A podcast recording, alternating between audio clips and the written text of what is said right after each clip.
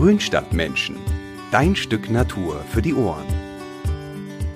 Hallo liebe Grünstadtmenschen und schön, dass ihr wieder eingeschaltet habt. Mein Name ist Nicole und in dieser Folge lernt ihr, wie man auch als Einsteiger den Garten wunderschön gestalten kann. Denn einen Garten komplett neu zu planen und zu gestalten kann eine echte Herausforderung sein. Vor allem, wenn man noch neu auf dem Gebiet ist. Es kostet wahnsinnig viel Zeit und Mühe, sich da hineinzufuchsen. Ich kenne das selber von mir. Wenn man einmal im Internet unterwegs war, um sich ein paar Anregungen zu holen, dann sieht man schnell den Wald vor lauter Bäumen nicht. Deswegen habe ich Karina eingeladen. Neben zahlreichen Gestaltungstipps erfahren wir, welche typischen Anfängerfehler man vermeiden sollte, sodass ihr schon ganz bald bei einem kühlen Getränk und eurem Lieblingsbuch in eurem neuen Traumgarten entspannen könnt. Wer den Podcast regelmäßig hört, der kennt Karina auch schon aus der Balkonblumen-Folge. Für alle, die sie noch nicht kennen, Karina ist Landschaftsarchitektin und arbeitet jetzt als Redakteurin für die Zeitschrift Mein schöner Garten. Viel Spaß beim Hören und dann natürlich auch beim Nachmachen.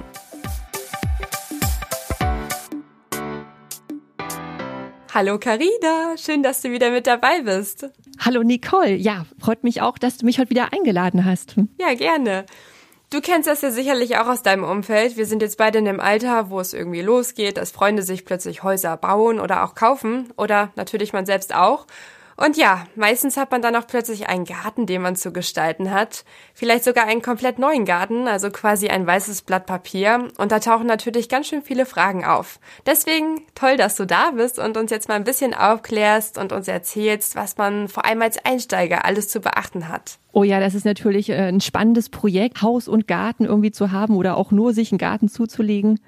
Und äh, in der Redaktion bekommen wir auch eigentlich regelmäßig Anfragen zu dem Thema wo uns Gartenbesitzer so von ihren Problemecken quasi äh, berichten und die eigentlich ja irgendwie hilflos sind oder keine richtige Vorstellung haben, was sie dort äh, planen könnten und sich dann an uns wenden. Ich betreue auch schon seit ein paar Jahren ähm, zusammen mit einer Kollegin die Rubrik Ein Garten, zwei Ideen bei uns im Heft. Ich erkläre das mal ganz kurz für die, die äh, vielleicht Mein schöner Garten noch nicht so oft gelesen haben. Und zwar ist es so, dass die Leser uns so Bilder schicken aus, ihrer, aus ihrem Garten von einer Ecke, das kann der Vorgarten sein oder auch der Sitzplatz am Haus oder die Terrasse. Und dann gucken wir uns das quasi an und überlegen uns zwei verschiedene Ideen dazu.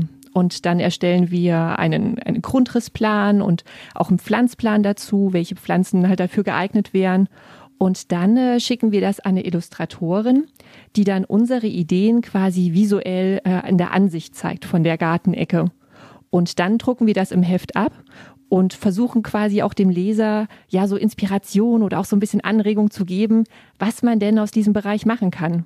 Und das macht mir persönlich echt immer viel Spaß, auch so diese Verwandlung zu sehen, ne, von diesem Vorherbild zu dem, was möglich wäre.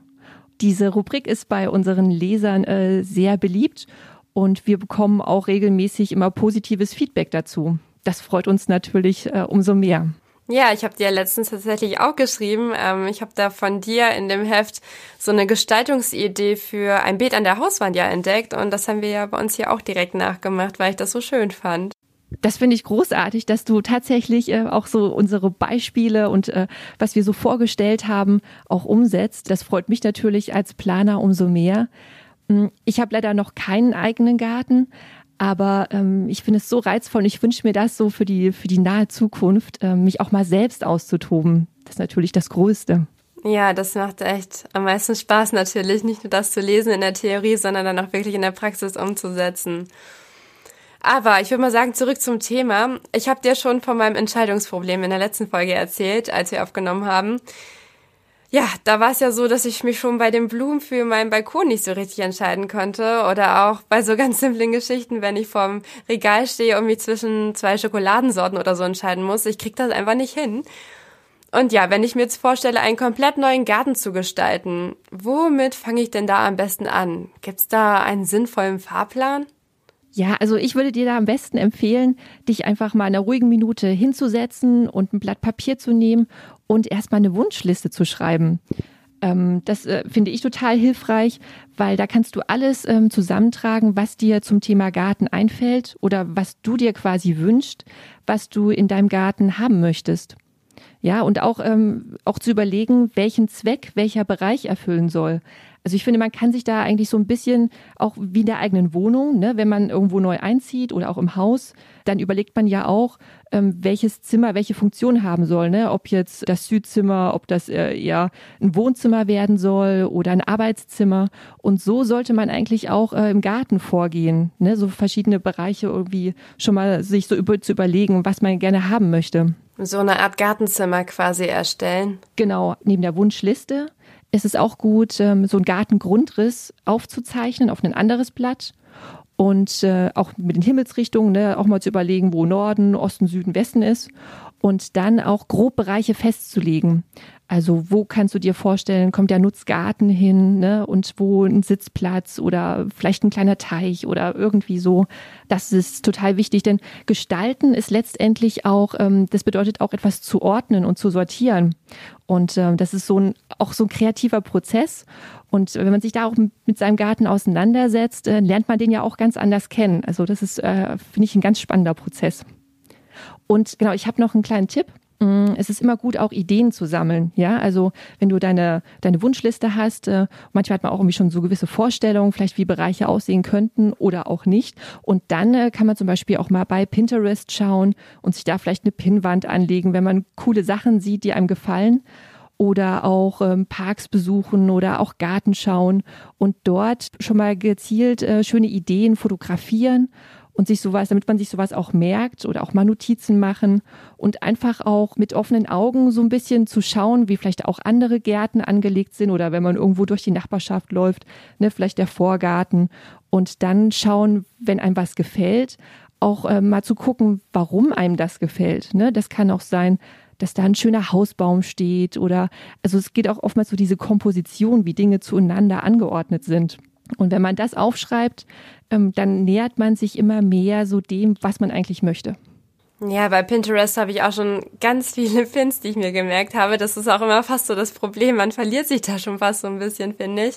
Mm, aber ich habe mir da jetzt ähm, auch Ordner auf meinem PC angelegt und habe die jetzt auch so ein bisschen halt einfach mal sortiert. Und dann wollte ich mir die Bilder und die Ideen vielleicht mal ausdrucken und da einen richtigen Ordner auch nicht nur auf dem PC, sondern auch wirklich so anlegen und da das dann einfach alles mal so ein bisschen strukturieren.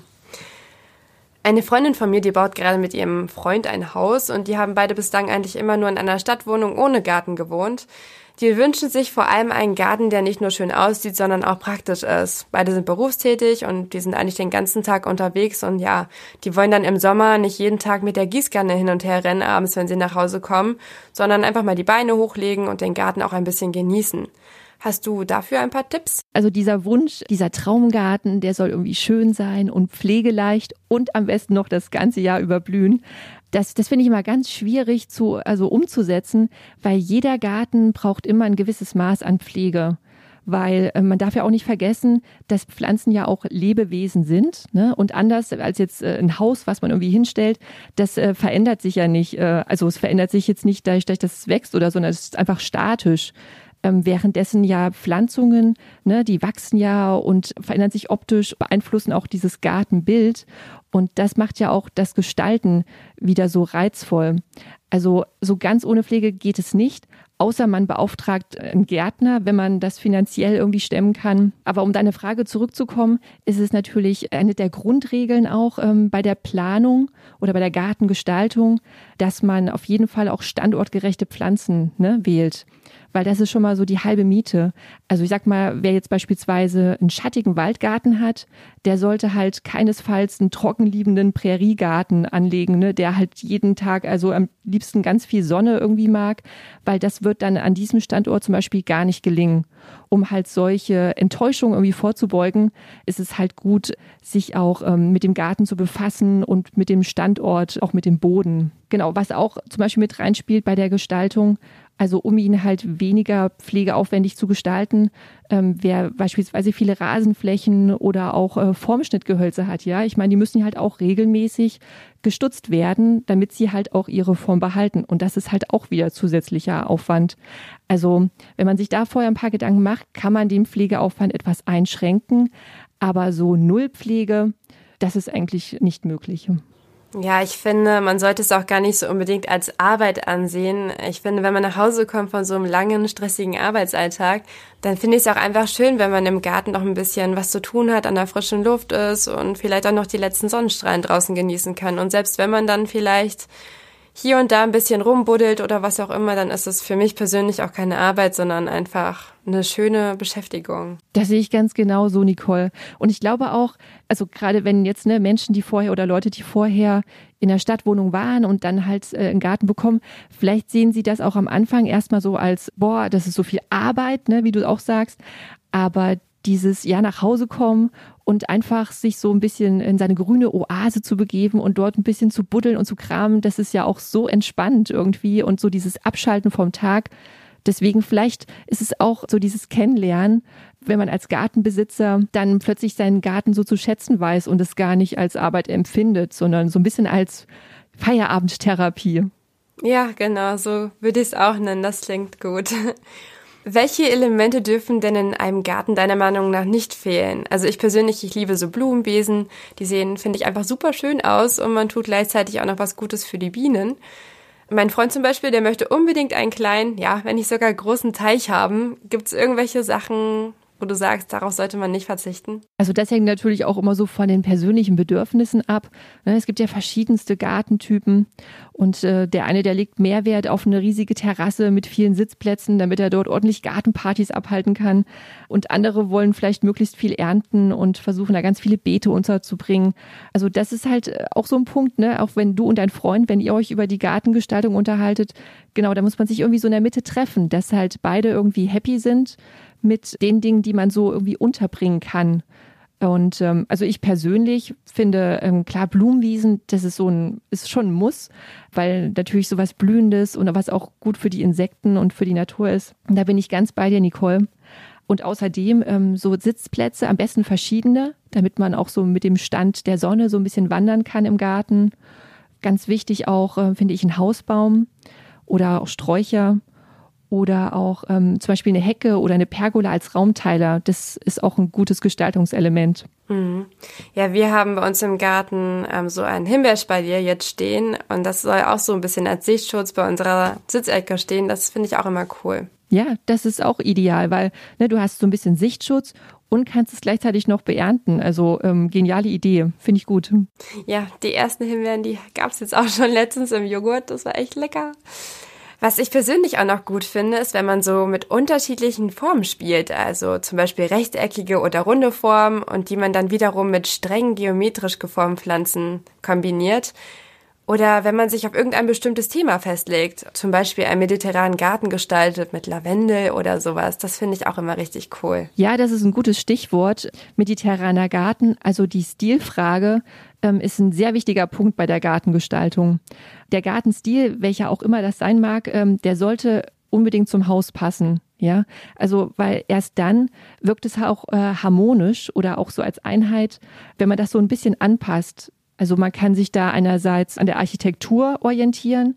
Ja, wer jetzt zum Beispiel ein ganz modernes Haus hat, da kann es einerseits reizvoll wirken, wenn man dann etwas ganz äh, wild Natürliches anlegt aber auch wiederum sehr harmonisch, wenn es halt eher so zurückhaltende und rechtwinklige Formen sind, ja, wenn es eher so klar und äh, sehr geradlinig angelegt ist.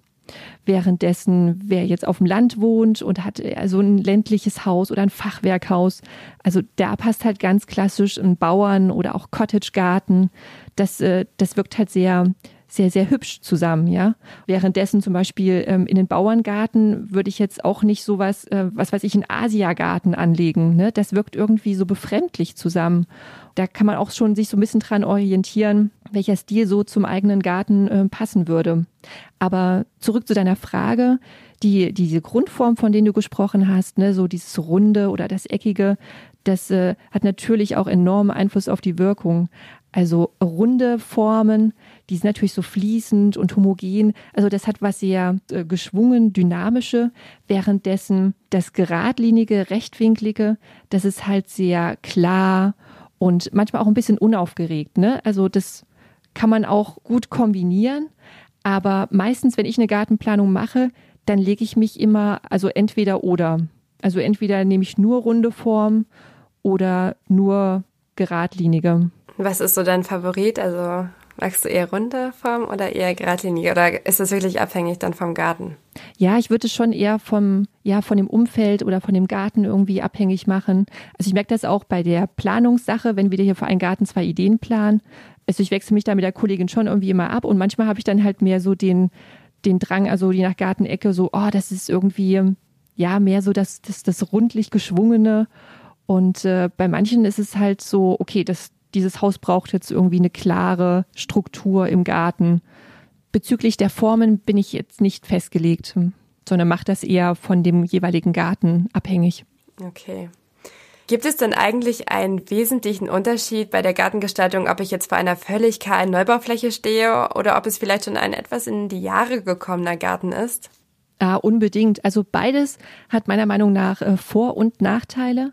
Ja, wenn du jetzt zum Beispiel einen eingewachsenen Garten übernimmst, die vorhandenen Strukturen, die kann man sich schon zunutze machen. Ja, also wenn dort beispielsweise schon ein Baumbestand da ist, der gut eingewachsen ist, dann ist das natürlich ein super Schattenspender und auch für die Raumbildung ist das schon so eine Bereicherung und man hat dann auch mal schon gleich so ein heimeliges, behagliches Gefühl, wenn der halt so nach oben hin schon ein bisschen so dieses Gartenzimmer begrenzt, was man da hat. Und klar kann es natürlich sein, dass so in einem alten Garten natürlich auch irgendwie verwilderte Ecken vorhanden sind, vielleicht dass Sträucher verschnitten wurden und äh, vielleicht auch Wege so ein bisschen in die Jahre gekommen sind.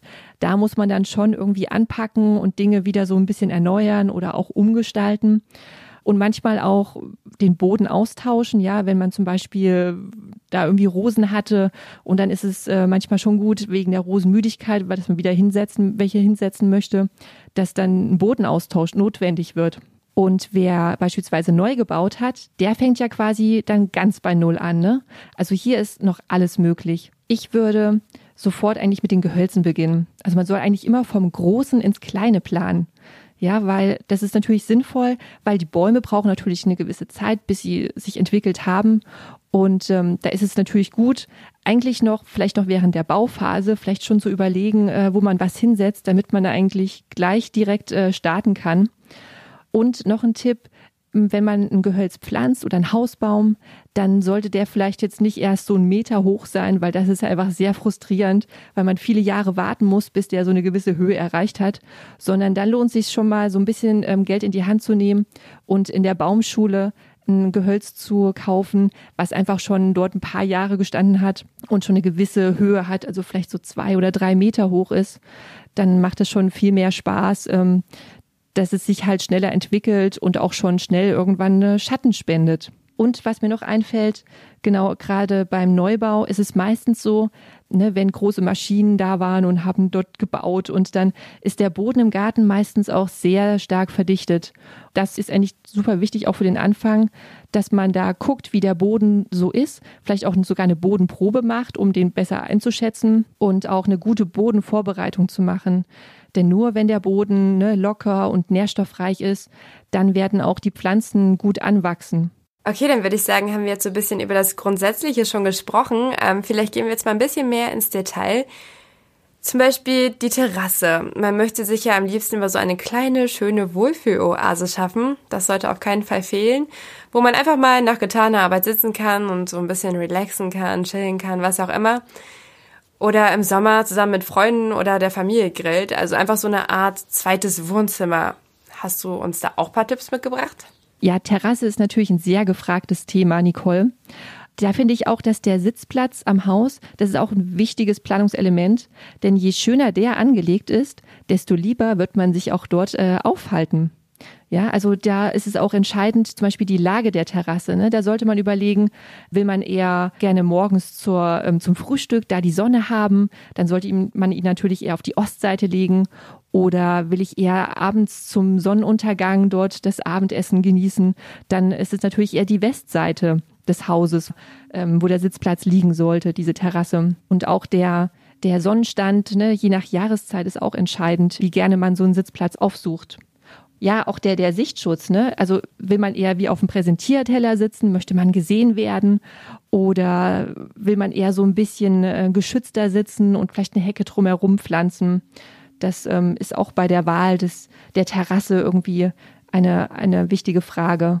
Viele Besitzer werden sich natürlich erstmal nach der Lage der Küche orientieren, ne? weil natürlich kurze Wege von der Küche zur Terrasse sind natürlich immer gut, um das Essen nach draußen zu tragen oder das Geschirr. Aber man kann ja vielleicht auch verschiedene Terrassen anlegen. Und äh, was natürlich auch wichtig ist, neben der Lage des, äh, der Terrasse, ist die, die Größe. Ja, weil es soll es nur ein Essbereich sein oder kommt da auch noch so eine kleine Lounge-Ecke mit dazu, wo man sich so gemütlich abends so da reinlümmelt. Dann äh, muss man auch natürlich auch ein bisschen mehr Platz einkalkulieren, damit man sich auch bequem auf dieser Terrasse bewegen kann, ohne dass es zu beengt ist. Und äh, wo wir gerade noch bei dem Thema sind, ich finde ja auch die Materialwahl ne, der Terrasse sollte irgendwie auch zu dem Haus und, und zu dem Garten passen. Ja, also es gibt ja irgendwie die Möglichkeit, man kann eine Holzterrasse anlegen oder mittlerweile gibt es da ja auch äh, diese WPC-Dielen irgendwie aus Verbundstoffen oder es gibt ja auch Naturstein oder Beton als Variante. Und die haben natürlich immer unterschiedliche Wirkungen. Ne? Das ist sicherlich auch eine, eine Geldfrage, welches Material man aussucht, weil Naturstein ist eigentlich immer teurer als äh, Beton. Bei, bei Holz, ja, je nach Holzart, wenn man eher so ein Tropenholz nimmt, äh, was zertifiziert natürlich sein sollte, oder ob ich eher Eiche oder Rubinie nehme, da gibt es natürlich auch große Preisunterschiede. Aber da würde ich am besten ähm, mich beraten lassen und äh, auch bei dem Umsetzen der Terrasse, ja, weil viele sind dann so in diesem Do-it-yourself-Modus, ähm, wobei beim Verlegen von Dielen oder so, da können auch echt viele ähm, Fehler auftreten und das ist dann im Nachhinein sehr ärgerlich. Deswegen würde ich das auch eher von einem Fachmann machen lassen. Ja, dafür sind sie ja da, ne? Du hast ja eben auch gerade schon gesagt, dass die Wege zwischen Terrasse und Küche am besten nicht so lang sein sollten, damit man auch ordentlich das Geschirr hin und her tragen kann. Zum Thema Gartenwege kannst du uns da vielleicht auch noch mal ein bisschen sagen, wie sollte man das Thema angehen, damit es auch wirklich schön harmonisch aussieht? Ja, also Gartenwege sind natürlich auch ein ganz wichtiger Faktor, weil über Wege ne, erschließen wir uns ja Orte, wie du vorhin auch schon gesagt hattest, und so auch äh, den Garten. Ja, das ist ein ganz wichtiges Gestaltungselement und mit dem man halt auch im Garten wunderbar spielen kann. Also letztendlich ist ja ein Weg, ne, der verbindet ja zwei Punkte miteinander. Und man sollte sich immer überlegen, da von dem Ausgangspunkt zum Endpunkt, dass er auch einen Sinn ergibt. Ne? Also wenn ich jetzt irgendwie eine große Rasenfläche habe und legt da wahllos jetzt so einen geschlängelten Weg durch, dann macht es ja irgendwie für mich gar keinen Sinn, äh, den auch so abzulaufen, weil man neigt ja als Mensch immer dazu, abzukürzen. Das finde ich vielleicht mal ganz gut, selber im Garten auszuprobieren, welche Wege, also wenn jetzt zum Beispiel der Garten ganz frisch angelegt ist oder auch hm, noch nicht so richtig viel Strukturen da sind, aber einfach zu, zu gucken, ähm, je nachdem, wenn man jetzt äh, von der Terrasse zum Garten hin irgendwie einen Nutzgarten anlegt, dass man da einfach direkte Wegeverbindungen schafft. Also die Planung der Wege sollte sich eigentlich nach den Nutzungsbereichen richten. Ne? Also wenn ich nochmal auf diese Anfangssache zurückgehe, ne, wo ich empfohlen hatte, nach der Wunschliste diesen groben Nutzungsbereich aufzuzeichnen, dann ergeben sich eigentlich daraufhin äh, schon wieder die, die Wege. Ja, und Beispiel stark genutzte Wege oder die ich halt oft gehen werde, die sollte man auch möglichst äh, groß oder breit irgendwie anlegen und auch mit einem Material versehen, das auch dauerhaft ist. Also das sollte man vielleicht besser pflastern, damit du auch trockenen Fußes irgendwie da von A nach B kommst und jetzt nicht ähm, so einen Holzhäckselweg anlegst, den du dann halt alle paar Monate wieder erneuern musst. Ne? Ja, man kann auch natürlich so kleinere Pfade anlegen, die vielleicht so in Bereichen des Gartens äh, durchführen, die so ein bisschen verwunschener vielleicht sind oder die nicht so oft begangen werden.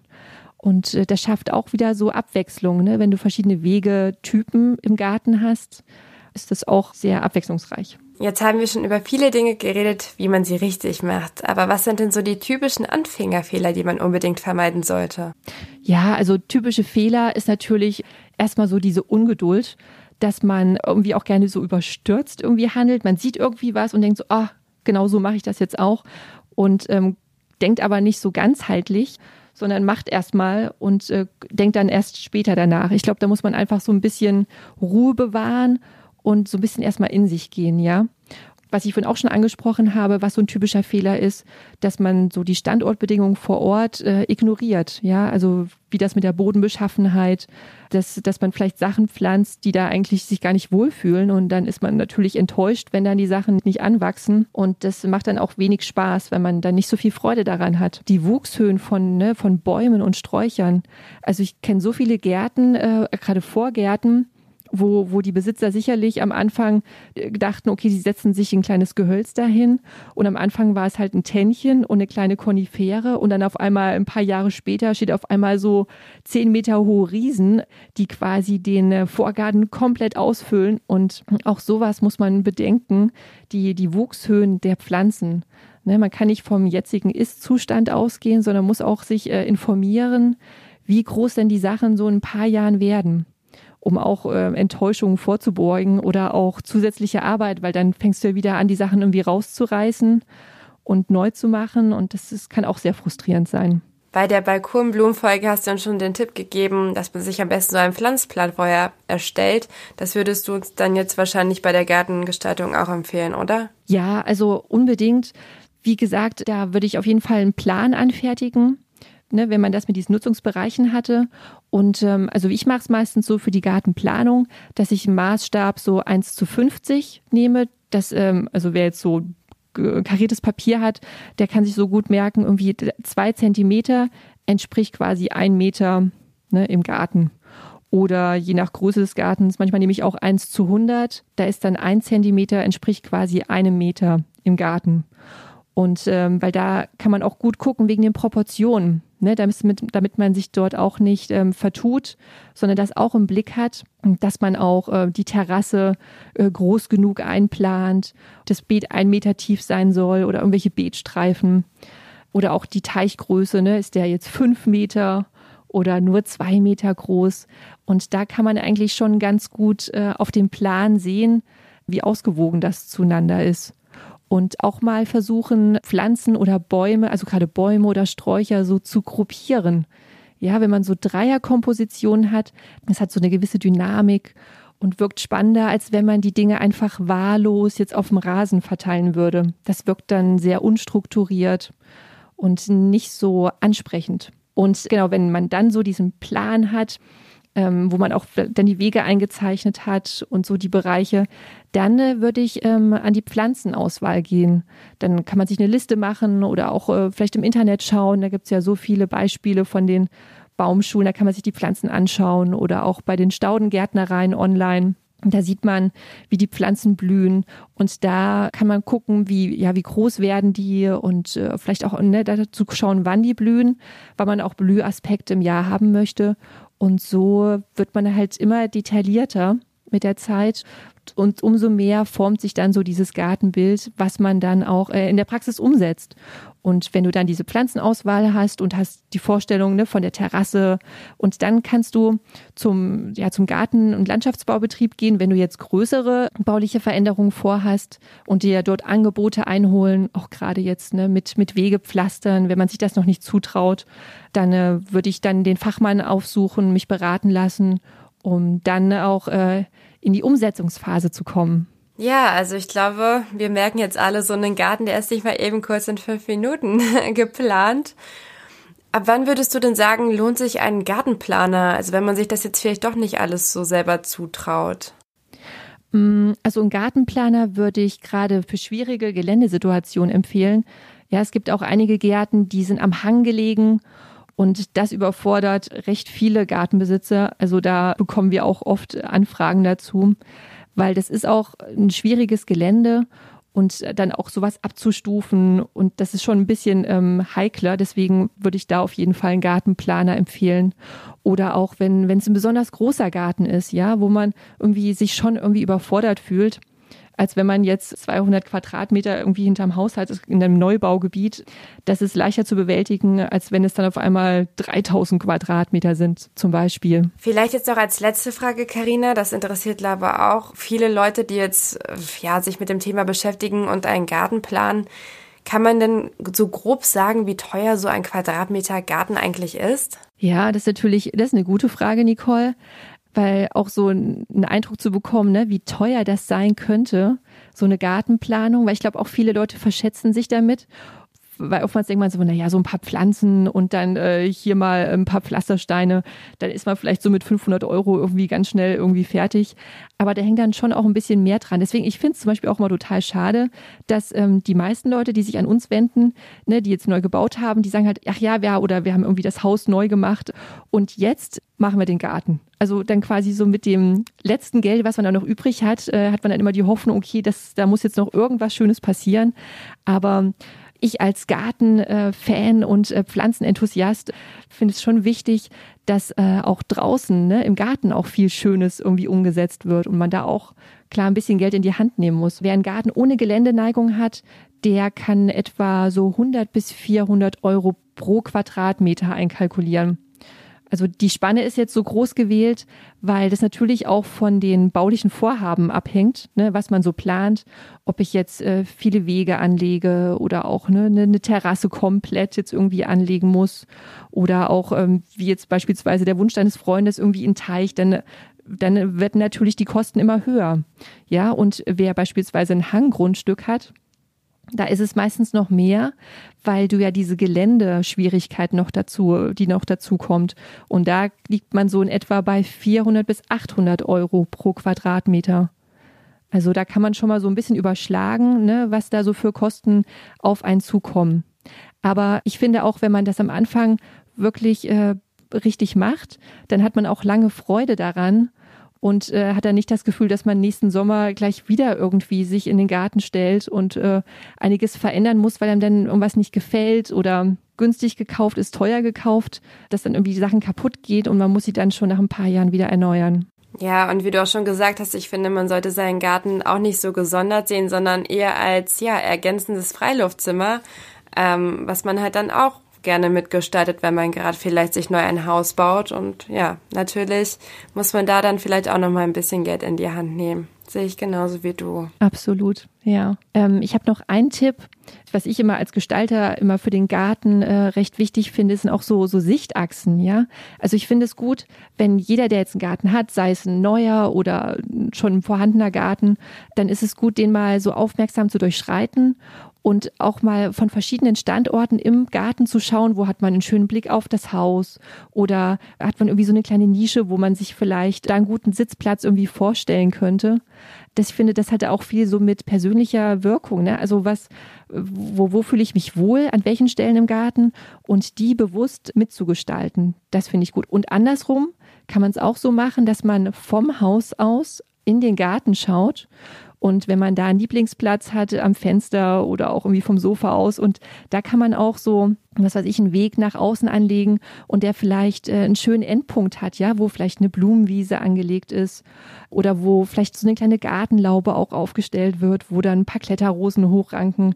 Also ich finde, da kann man wirklich äh, mit Haus und Garten eigentlich wunderbar spielen. Das noch so als Tipp. Das ist ein schönes Schlusswort. Ich glaube, da hast du uns echt viele gute Anregungen heute mitgebracht. Vielen lieben Dank dafür, Karina. Sehr gerne, Nicole. Vielen Dank und dir weiterhin viel, viel Erfolg. Ich freue mich, wenn du mich wieder besuchen kommst im Podcast und bis dann. Bis dann. Tschüss. Das waren doch wirklich wieder tolle Anregungen, die uns da die liebe Karina mitgebracht hat. Falls ihr noch Fragen habt, wie immer gerne über Instagram oder per Mail. Ihr könnt auch gerne einmal die Facebook-Gruppe zum Podcast besuchen und euch gemeinsam mit anderen Gartenliebhabern austauschen. Vergesst nicht, den Podcast zu abonnieren, wenn er euch gefällt. So verpasst ihr keine neue Folge mehr und ihr würdet mich und dieses Projekt wahnsinnig damit unterstützen. Habt ihr vielleicht schon euren fertigen Traumgarten? Dann schickt mir gerne eure Bilder und Geschichten. Ich bin super gespannt.